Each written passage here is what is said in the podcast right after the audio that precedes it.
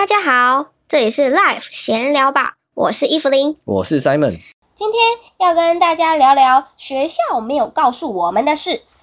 其实学校就感觉是一个很大的温室嘛，在这个温室里面，你只需要负责读好你的书，没错，其他的你都不用管。但是呢，一旦出社会，我们根本不可能只靠读书就能存活啊，除非你要当一个非常聪明、非常厉害的那种研究员啊，埋头苦干，然后全部都只靠自己。但是这种人基本上是不是每个人都适合做这种事情啊？为什么这社会现在很多人都说年轻人都是草莓族？但是我觉得有很大部分学校也要负很大的责任，因为从小到大都是大家告诉我们哦，你要好好读书，考上国立大学，你就会有很好的未来。可是你出社会发现，真的落差很大哎，就是成功美好的未来，其实伴随着很多鸟事，你必须要去处理。而且大学毕业只是一张入场券，出社会之后你也会遇到很多类型的人，光靠读书真的是很不够。因为你要想哦，出社会的时候，你面临的第一件事情就是你要去找工作面试嘛。你要如何表达你自己？嗯，你要如何向别人介绍你自己？对，在你的学习过程中，非常少有这个机会可以让你去表达，甚至上台报告。对，出上台报告，而且大部分的人都很排斥上台报告。对，这个社会需要的是一个愿意和别人沟通、表达自己的想法，而且。而且跟别人可以成功合作的这样子的个人特质的人，对，而且读书，有些人就是大学四年都拿书卷奖，我觉得他可能出社会后会发现，哦，原来读书是比出社会还要简单很多的事，因为读书是靠自己就可以完成，但是你出社会工作是要分工合作，你有同事，你有老板，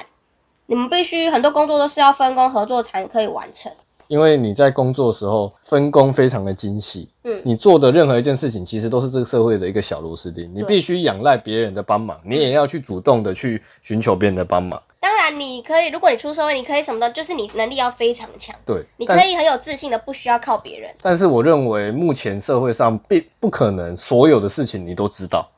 你不可能所有的事情都自己来，你一定需要有靠别人帮忙的时候，你一定需要开口请求别人。我觉得。这跟参加课外活动就有很大的重要性，因为你参与课外活动，不只是自己待在书房间里面死读书，你参加课外活动，你可能有分组啊，你可能有玩游戏啊，或是很多你必须要跟人类交流。其实，如果要让我选择，我要成为一个很会读书的人，或是非常会人际沟通的人，我会选择后者，人际人际沟通，没错。其实，反而这些具有人际沟通能力。而且表达能力很好的人，他们才更有机会被别人看到。软实力，对，这就是软实力的部分。而且在学校其实根本不会教你什么软实力，更好笑的是，学校教你沟通跟人际关系，也是教你怎么从书本上的字义去告诉你怎么去，这是完全没有任何实作，它只是课本上哦，人跟人际关系如何沟通，呃，语言跟非语言占了几 percent 这样子哎。对，就是拿那些理论数据给我们，在社会上你必须。随时都有能够临阵上场的能力，遇到任何的状况，你要把你的能力展现出来。嗯，如果你还在读书的，你你还在学校里面的，真的要好好的培养，不要排斥上台报告，或是说表达自己的机会，也不要排斥问问题，因为在这个社会中，有时候问问题才是最关键。虽然在学校里面当学生的时候，都会很害怕被嘲笑。犯错，但是我觉得很多成功的基石都是在于这些很重要的犯错。